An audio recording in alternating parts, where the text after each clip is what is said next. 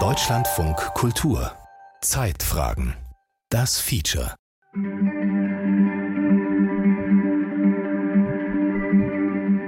Ich sag, alle Moore müssen nass.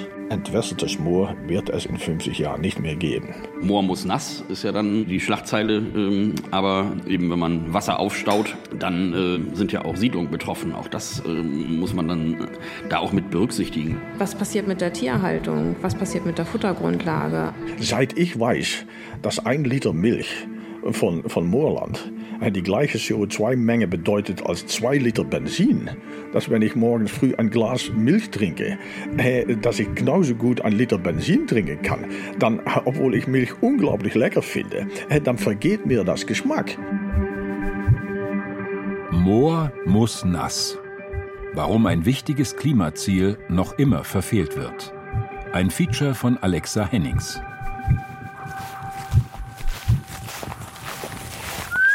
Ich wohne in Mecklenburg. Die Straße hier ist nur ein Feldweg mit drei Häusern, acht Bewohnern, vier Katzen und zwei Pferden. Molly! Pedro! Molly und Pedro sind zwei Ponys, die auf einer saftig grünen Wiese vor unserem Haus leben. Mittendrin ein Teich mit großen Weiden ringsum. Na komm! Na, hallo.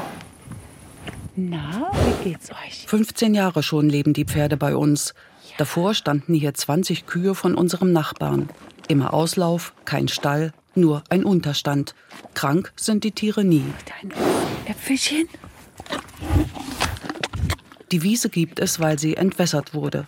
Noch vor 100 Jahren war in dieser Gegend ein Moor. Das entdeckte ich erst, als ich einmal eine historische Landkarte in den Händen hielt und erfuhr auch den Namen. Sophienmoor. Noch vor den 1930er Jahren muss es trockengelegt worden sein, denn ab 1937 siedelten hier Bauern und bestellten die Felder ringsherum. So wie die Bauern jetzt. Direkt neben unserer Pferdekoppel ist die Weizenernte gerade in vollem Gang. Mähdrescher und Traktoren lärmen, die Pferde suchen das Weite.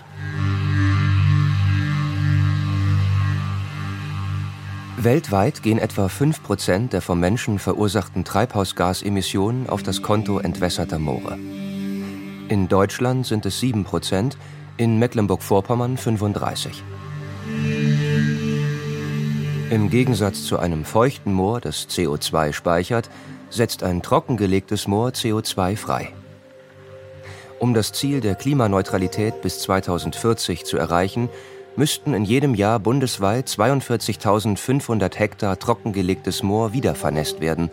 Tatsächlich gelingt das momentan nur bei jährlich 2000 Hektar. Moor muss nass. Diesen Slogan höre ich immer wieder. Doch was bedeutet er in letzter Konsequenz?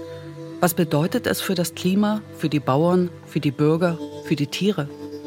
Müssen tatsächlich alle Moore wiedervernässt werden, um das Klimaziel zu erreichen?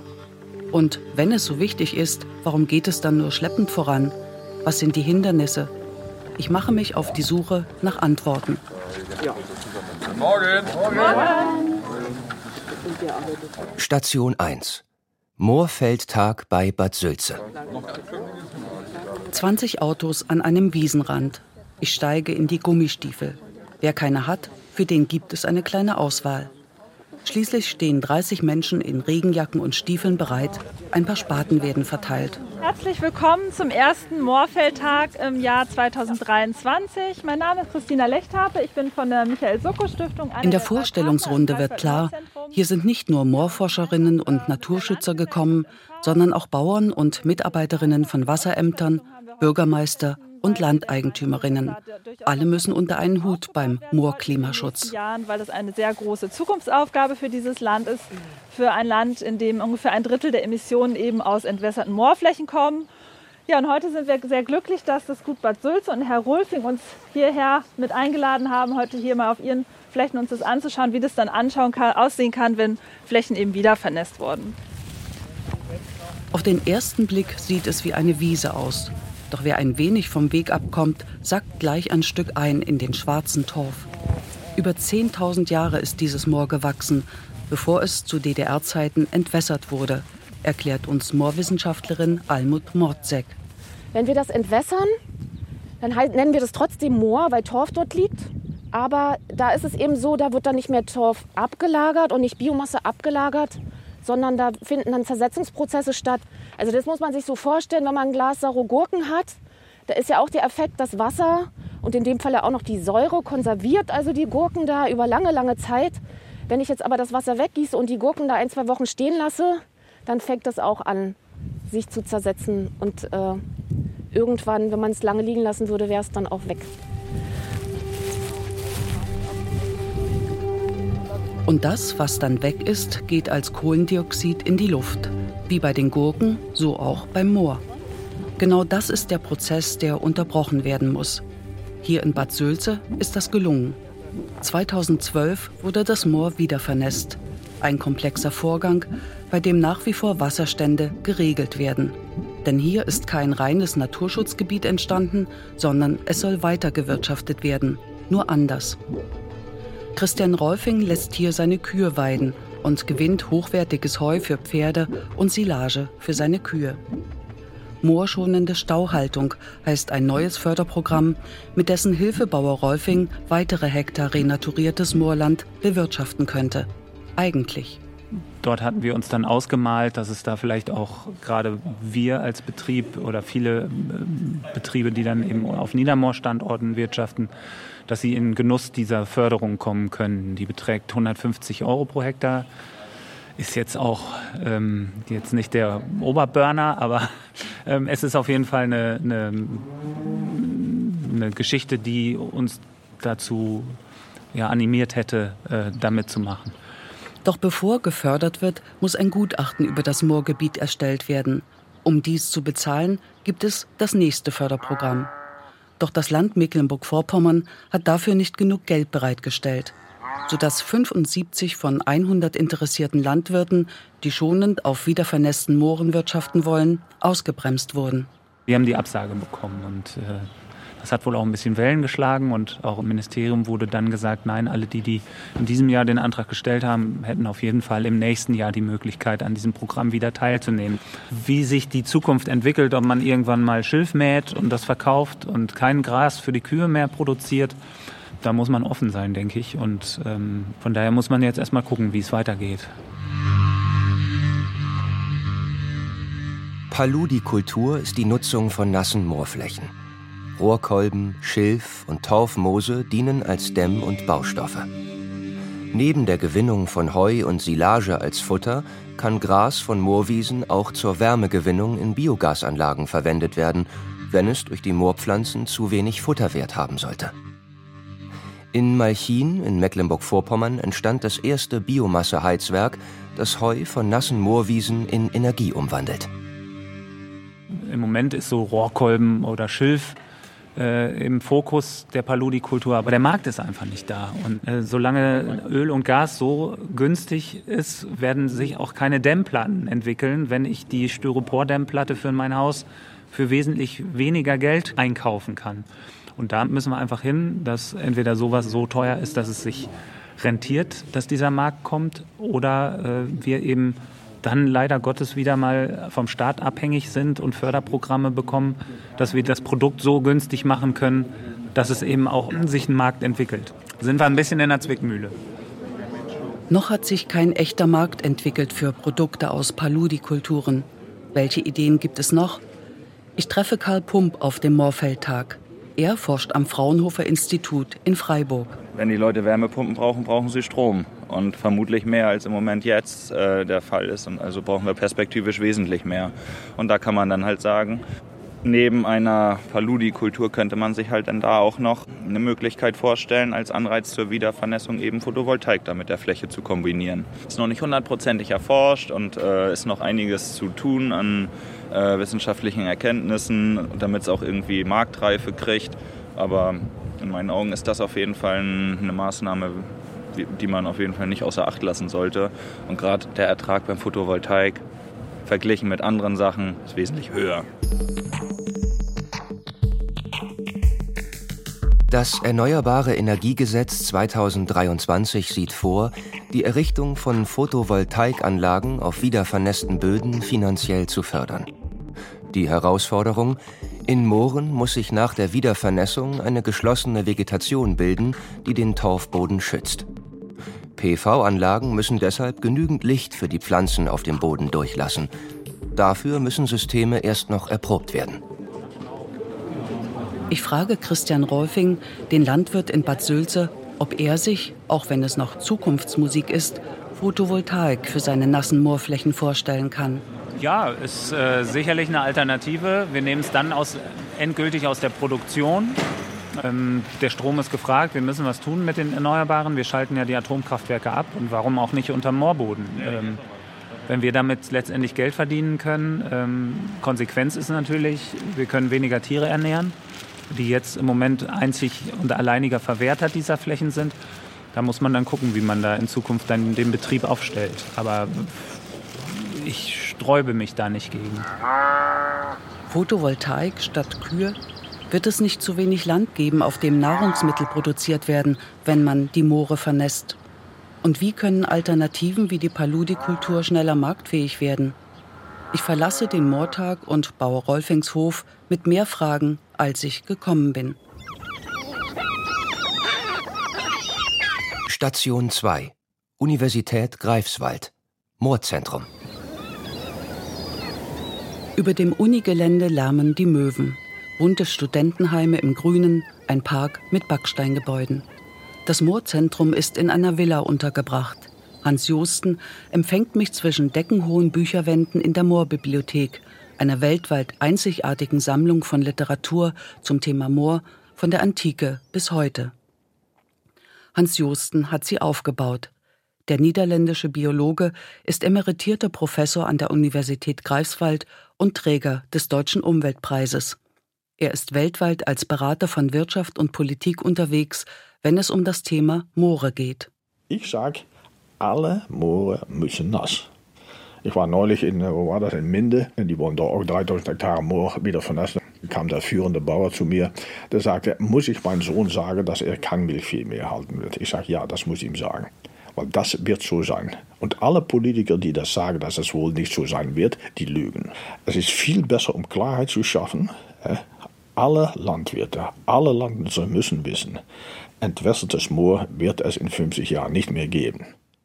Der agrarpolitische Sprecher der CDU-Landtagsfraktion Thomas Diener schreibt im Mai 2023 auf Twitter über die Vertreter des Greifswalder Moorzentrums Angesichts des beinahe religiösen Eifers der Herrschaften kann man beinahe von Moor-Taliban sprechen. Es ist keine religiöse Überzeugung, es ist keine Präferenz, dass wir sagen, wir wollen die Moore wieder verlassen. Nee, wir sagen, die ganze Welt hat in Paris einstimmig einstimmig alle Länder der Welt beschlossen, dass diese Klimaänderung, worauf wir hingehen, aufhören muss, dass wir die anhalten müssen.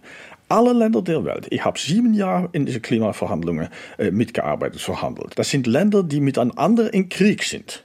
Und die doch sagen, es ist etwas Übergeordnetes, was so viel wichtiger ist als die Unterschiede in Interesse, die wir haben. Und das ist die Zukunft der Welt. Und die Konsequenz ist, und das hat die Wissenschaft, das ist eine faktische Tatsache, dass wir nach Null CO2 müssen.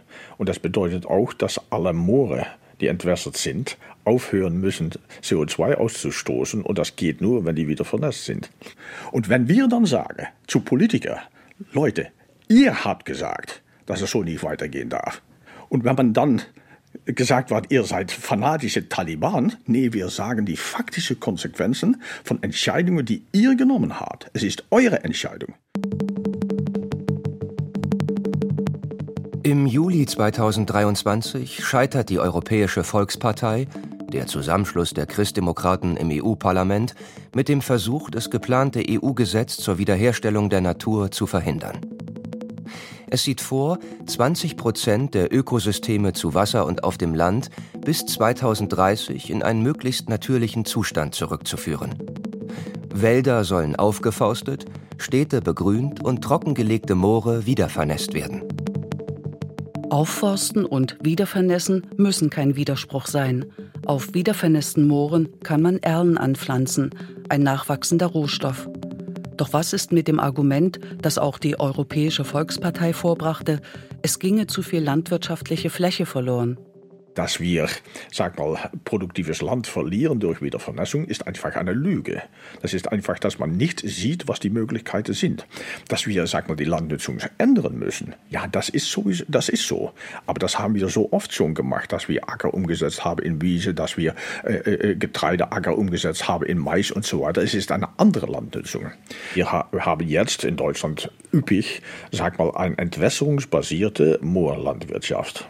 Und wenn man, sag mal, die Moore wieder vernässen muss, dann müssen die aufhören. Dann kann man nicht mehr Kartoffeln oder Mais oder auch Kühe auf trockene Moore äh, äh, anbauen oder laufen lassen. Dabei kommt natürlich noch, dass ein Großteil der Landnutzung auf Moore ist da, und dann reden wir über 60 bis 80 Prozent, für die Viehwirtschaft, für Kühe, für Milch. Der Konsum von Fleisch und Milch macht in Deutschland rund 60 Prozent jener Treibhausgasemissionen aus, die durch Ernährung anfallen. Wenn die Tierhaltung auf entwässertem Moorboden stattfindet, sind die Auswirkungen auf das Klima noch erheblicher.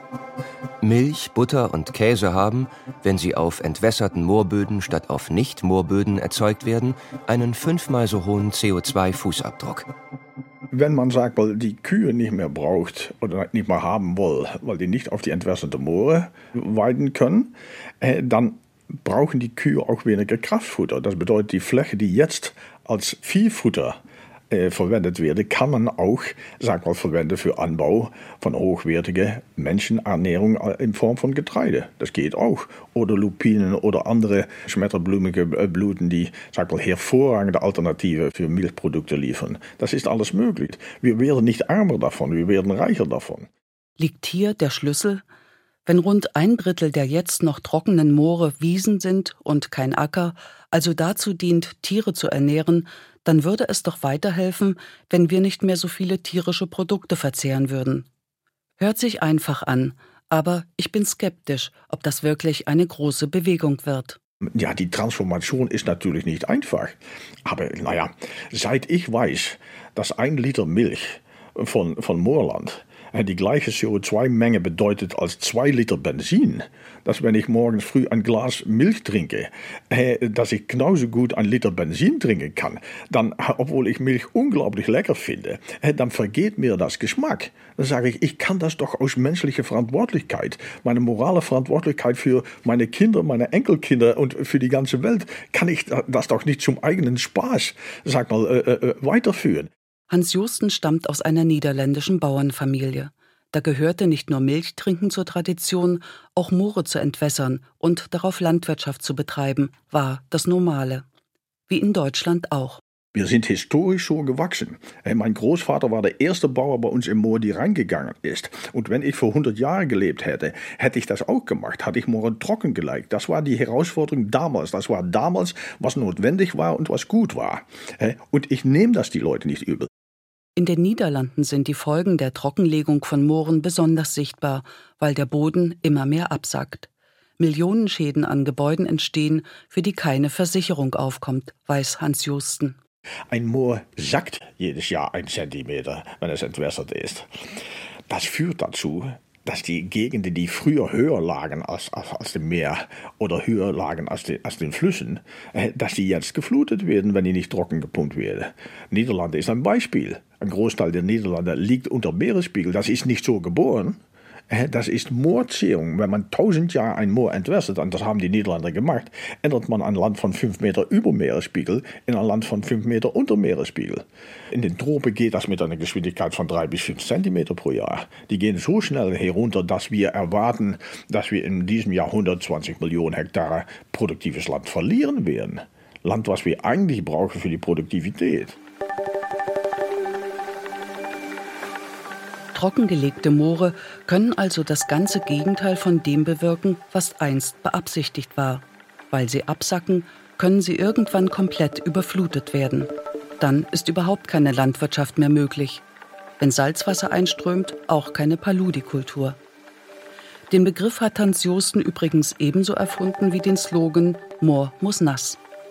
Paludi leitet sich vom lateinischen Wort palus für Sumpf ab. Aber weil Sumpfwirtschaft so düster klingt, wurde Paludikultur daraus, das Wirtschaften auf wiedervernässten Mooren. Doch warum geht das so langsam voran? Die Tatsache, dass, sag mal, Landwirtschaft auf entwässertes Moor noch immer fett bezuschusst wird, verhindert natürlich, dass man am Moor wieder vernässt, weil mit dieser Wiedervernässung war es bisher so, dass man dann die Zuschüsse verliert. So, wenn man schon anfängt, um seine Direktzahlungen, sein, sein Grundeinkommen aufgeben zu müssen, das ist natürlich nicht förderlich das für die Umsetzung. Die EU bezuschusst weiterhin Landwirtschaft auf trockenem Moor. Inzwischen gibt es parallel dazu Förderprogramme zur Wiedervernässung. Doch der finanzielle Anreiz für Wirtschaft auf nassem Moor ist geringer. Dementsprechend geringer ist die Nachfrage. Politiker machen das gern. Ja, es bleibt alles freiwillig.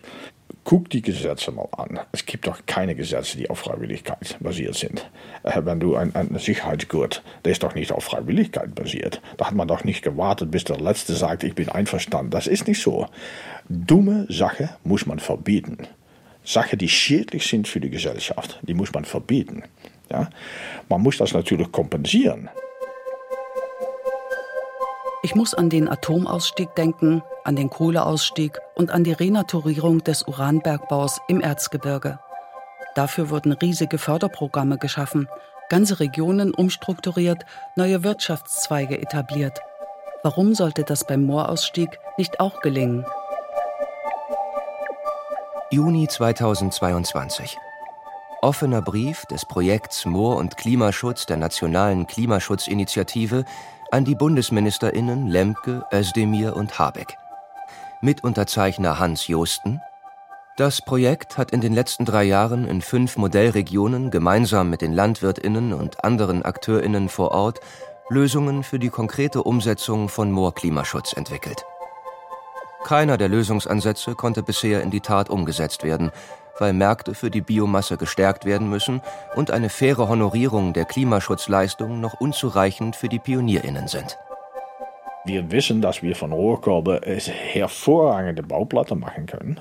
Äh, und wir wissen, dass wenn, wir, wenn man sag mal, ein Angebot hat von 100, 200 Hektare Rohrkolben äh, jedes Jahr als Ernte, dass man dafür eine Bauplattenfabrik bauen kann aber der Bauplattenfabrik wird nicht gebaut, bevor eine Garantie ist, dass die Rohrkolben geliefert werden und die Rohrkolben werden nicht angebaut, bevor man die Garantie hat, dass sie abgekauft werden. So, wir sitzen mit diesem Hühn-Ei-Problem, aber es sind sehr interessante Initiativen momentan, äh, die versuchen, das zu durchbrechen. Da gibt es verschiedenste äh, Ver Verfahren dafür, so zum Beispiel Großunternehmen, die, sagt man, einen Absatz garantieren, die, sagt man, diese Paludikulturprodukte einbauen möchte in ihre gängige, äh, sagt man, Produktschiene und so weiter. Oder dass man sagt, okay, wir, wir, wir bauen uns einfach Lager an, wo man äh, Paludikultur Biomasse liefern kann, unabhängig, dass man irgendwo einen Markt hat dafür, sag mal. So, da gibt es Lösungen und in diese Richtung wird, wird auch gedacht. Auch von professionellen Investoren. Diese Initiative laufen seit den letzten zwei, drei Jahren. Alles muss zusammenwirken beim Moorausstieg. Industrie und Landwirtschaft, Landes-, Bundes- und Europapolitik. Gesetze müssen geändert, Förderungen überdacht werden. Was bislang gut war, passt jetzt nicht mehr. So wird in Niedersachsen auf wiedervernässten Hochmoorflächen Torfmoos angebaut. Das Problem, um Torfmoos anzubauen, muss die wiedervernässte Wiese umgebrochen, also bearbeitet werden. Aber das ist Grünland und das fällt unter das Grünland-Umbruchverbot. Das darf man nicht umbrechen, darf man nichts anderes von machen als Grünland oder man muss es kompensieren durch irgendwo anders teurerer Ackerland anzukaufen und das umzusetzen in Grünland. Beim Schilf, einer typischen Kultur auf nassen Niedermooren, gibt es ein ähnliches Problem mit den bestehenden Gesetzen. Das läuft eigentlich schlecht in Deutschland, weil all diese Schilfgebiete sind Schutzgebiete. Und sobald man irgendwo ein Schilfbiotop macht, dann kommt das unter Biotopschutz. So ist unsere Gesetzgebung. He? So, du musst dir vorstellen, du hast einen Maisacker auf entwässertes Moor, du änderst das in einen Schilfacker auf wieder Moor. Es sieht fast ähnlich aus, es sind beide große Gräser und so weiter. Man kann auch ähnliches damit tun, Biogas davon machen zum Beispiel. Aber Im einen Fall kriegt man Subventionen, im anderen Fall nicht. Das ist einer der Gründe, dass, sag mal, Schilf äh, für, ich glaube, 85 Prozent importiert wird. So, das muss man dann einfach auf eine Liste kriegen. Es dauert Jahre, bevor das umgesetzt ist. So, das sind dann Hürden, die, sag mal, diese breitere Umsetzung verhindern. Zurück zu Hause. Die Pferde sind ohne mich zurechtgekommen inzwischen. Weil es mehrere Tage geregnet hat, steht ein kleiner Teil der Koppel unter Wasser, weil der Teich randvoll ist. Das passiert öfter, denn zu dem Wasser, das aus den trockengelegten Feldern durch ein Rohrsystem in den Teich strömt, kommt nun noch das Regenwasser dazu. Ich mache mich auf den Weg zu dem Landwirt, der hier ringsum die Felder bestellt. Station 3 Lützow Bauer Jens Albrecht. Guten Tag, kommen Sie rein. Jens Albrecht begrüßt gerade Kunden in seinem neuen Verkaufscontainer. Hier steht ein Gerät aus Edelstahl und Glas mit vielen Luken und einem großen Display. Es erinnert an einen überdimensionierten Snackautomaten am Bahnhof. Hier vermarktet der Lützower Landwirt nicht nur seine Kartoffeln, sondern auch Honig, Eier und Wurst aus der Region. Uns ging es ja vornehmlich erstmal um unsere Kartoffeln, um die zu vermarkten. Und die haben wir jetzt halt so ein Automat angeschafft und haben jetzt hier im Grunde genommen sieben Tage die Woche, 24 Stunden geöffnet. Es wird auch angenommen, also bis abends um oder nachts um halb zwölf haben wir schon Kunden und morgens um halb sechs. Also Pendler, die dann hier vorbeikommen. Und Modernste Technik, ne? Ja, ja. Mit dem Automaten, dem ersten in seinem Landkreis, war Bauer Albrecht schon im Fernsehen und mit seiner hochmodernen neuen Bewässerungstechnik in der Zeitung. Damit kann er punktgenau jene Pflanzen bewässern, die es brauchen. Alles computergesteuert. Jens Albrecht geht mit der Zeit. Neuen Dingen gegenüber ist er aufgeschlossen. Wie sieht er die Herausforderung, dass die Moore wieder vernässt werden sollen? Wir haben als Betrieb jetzt noch nicht, sind nicht direkt äh, betroffen. Also das nächste Moorgebiet ist ja Grammoor-Moor letztendlich.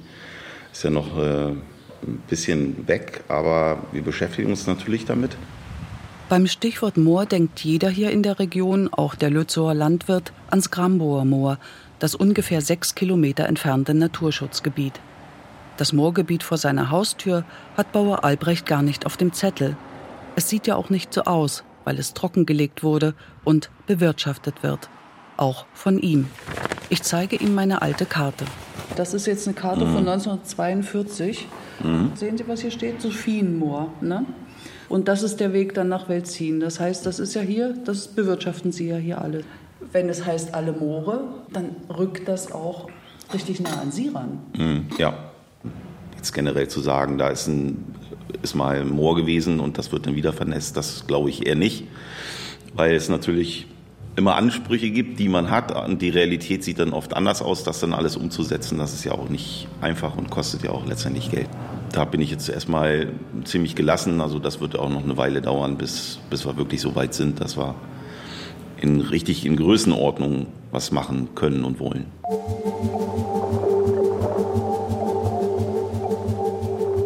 Die Fläche gestörter, also trockener Moore umfasst in Deutschland 1.122.000 Hektar.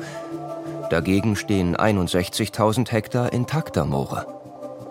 Die größten Herausforderungen gibt es in Niedersachsen, Brandenburg und Mecklenburg-Vorpommern, wo jeweils nur 5 Prozent der Moore intakt sind. In Bayern sind es 20 Prozent. Jens Albrecht hat zu unserem Gespräch noch die Geschäftsführerin und den Vorsitzenden des Kreisbauernverbands Nordwestmecklenburg eingeladen, Dorothea Bredenkamp und Daniel Bohl. Daniel Bohl ist zugleich stellvertretender Vorsitzender der Agrargenossenschaft Warin. Auch dort wird zum Teil auf trockengelegtem Moor gewirtschaftet. Wenn man Wasser aufstaut, dann äh, eben sind ja auch Siedlungen betroffen. Auch das äh, muss man dann äh, da auch mit berücksichtigen. Das ist also schnell mal rausgesagt. Alles, also Moor muss nass, ist ja dann äh, das, äh, ja die, die Schlagzeile. Äh, aber eben, das ist letztendlich müsste man dann äh, auch für jedes für jedes Moor ein Projekt machen damit man dann äh, die Interessen äh, dann, da, dann da abwägt. Und es kann eben aus meiner Sicht auch dann nicht sein, dass man dann Flächeneigentümern sagt, du hast eben Pech gehabt, die Fläche liegt jetzt im Moor und ist jetzt quasi wertlos. In Mecklenburg-Vorpommern sind so 20.000 Hektar Ackerland und ich meine 160.000 Hektar Grünlandflächen, die dann im Zuge dieser Wiedervernässung betroffen wären. Was passiert mit der Tierhaltung? Was passiert mit der Futtergrundlage? Wenn wir die Wasserstände wieder anheben und ähm, die Flächen vernässen, ist ein Ackerbau nicht mehr möglich. Und für einen Ackerbaubetrieb ist es nun mal die Existenzgrundlage. Jens Albrecht und viele andere Landwirte treibt gerade um, dass sie im kommenden Jahr laut neuer EU-Regelung 4 Prozent ihrer Fläche aus der Bewirtschaftung nehmen sollen. Wenn dann noch einmal irgendwann Moor nass wird, geht noch mehr Land verloren, etwa für Kartoffeln, Weizen und Zuckerrüben, die Bauer Albrecht anbaut. Sollte man auch mit dem Blickpunkt haben, dass wir nicht nur da sind, um irgendwelche schönen ähm, Naturschutzflächen zu bewirtschaften, sondern wir haben Auftrag, die Ernährungssicherheit ähm, sicherzustellen. Und da bin ich fest von überzeugt, dass äh, das in Zukunft noch viel mehr Priorität haben muss, weil immer mehr Flächen auch verloren gehen, selbst in Deutschland. Und ähm, einfach zu sagen, okay, wir machen hier heile Welt und holen uns die Sachen woanders her, das ist gegen Natur- und Umweltschutz und Klimaschutz. Also das kann es nicht sein. Jens Albrecht ist überzeugt, wenn das, was in Deutschland fehlt an landwirtschaftlichen Produkten aus Ländern geholt werden muss, die geringere Standards für die Umwelt haben, geht die Sache mit dem Klimaschutz nach hinten los. Beim Stichwort Paludikultur herrscht Ernüchterung in der Runde. Paludi ist eine Möglichkeit, funktioniert nicht für jedes Moor oder jede Fläche, wird aber auch nicht für jeden Betrieb funktionieren, ist mit hohen Investitionskosten verbunden. Und wenn wir jetzt eine Fläche wieder vernässen und sagen, okay, wir stellen da jetzt einen Antrag, ähm, machen Paludikulturen oder die moorschonende Stauhaltung, dann haben wir einen Förderzeitraum von fünf Jahren. Und das, die Fläche ist dann aber wieder vernässt auch nach den fünf Jahren noch. Wir führen das ja dann nicht wieder zurück. Also es ist ja auch keine Möglichkeit, irgendwie eine Planungssicherheit zu haben, als Grund dieser kurzen Förderzeiträume. Und dann nur auf Fördergelder zu setzen, äh, sehe ich da als problematisch weil Fördergelder sind politisch abhängig und wenn dann eben kein Geld da ist, dann werden Fördergelder gestrichen und dann sitzen die Betroffenen, ja, dann in dem Fall nicht auf dem trockenen, sondern auf dem nassen äh, Grünland. Und ähm, auch da muss man sehen, wie man das dann auch in der wirtschaftlichen Nutzung trotz allem dann noch zuführen kann. Und da äh, sind wir ganz, ganz am Anfang. Also da gibt es noch kein mich überzeugendes Projekt, wo ich sage, das ist das, äh, das ist die Zukunft. Äh, so kann man das Grünland dann nutzen, was dann da im, im Moor dann wieder vernässt ist. Ja, eben nutzen, dass es eben sich, sich rechnet. Denn das ist ja das, das Entscheidende dann für, für die Landwirtschaft. Ich schaue noch einmal mit Jens Albrecht auf die alte Karte, die zeigt, welche feuchten Flächen es vor 100 Jahren um das Sophienmoor einmal gegeben hat und bis wohin sich eine Wiedervernässung vermutlich auswirken würde. Ähm, hier läuft zum Beispiel eine Entwässerungsleitung, die kommt von Rosenhagen. Wenn, wenn ich die hier unten kappe, ne, dann säuft hier ganz Rosenhagen bis, bis an die Bundesstraße oben ab. Also das ist viel um, umfassender, als wie man denkt. Und man, man darf das nicht nur auf diese kleine Parzelle im Grunde genommen, äh, da muss man auch mal ehrlich sein und sagen, okay, das wird uns hier auch richtig Geld kosten, wenn wir das so betreiben wollen. Also ich kann nicht einfach sagen, okay, hier ist ein Moorgebiet, das machen wir jetzt wieder zum Moor und dann ist alles schick. Das ist lange nicht so. Also das hat schon gravierende Auswirkungen, auch auf das ganze Umland. Ja, ich wohne ja hier, ne? Herr Albrecht ja. weiß das ja. Ich habe da auch Pferde stehen. Die könnten dann auch nicht mehr stehen, oder? Weil es zu, zu, Ende gedacht sozusagen. Ne? Vom, vom Prinzip her schon. Also zumindest Pferde mögen auch keine nassen Füße. Das ist also das ist absolut, absolut so eben genau. Hm. Dann muss ich wohl meiner Tochter sagen, dass sie hier vielleicht irgendwann keine Pferde mehr haben kann. Doch das wird dauern. Murmus Nass ist ein Generationenprojekt. Und ja, es wird viel Geld kosten. Es werden jährlich für Milliarden Schaden angerichtet wegen der Klimaänderung. Und dann sagt man, ja, was, was kostet das dann, diese Klimamaßnahme? Wir bezahlen das schon lange. An die Flutungen, an die Dürre, an die Flüchtlinge, die ertrinken und so weiter und so weiter. Wir bezahlen das schon lange. Die ganze Ökonomie hat schon lange ausgerechnet, es ist zehnfach billiger, um jetzt Maßnahmen gegen diese Klimaänderung zu nehmen, als nachher die Schade zu bezahlen, die entsteht durch was auf uns zukommt.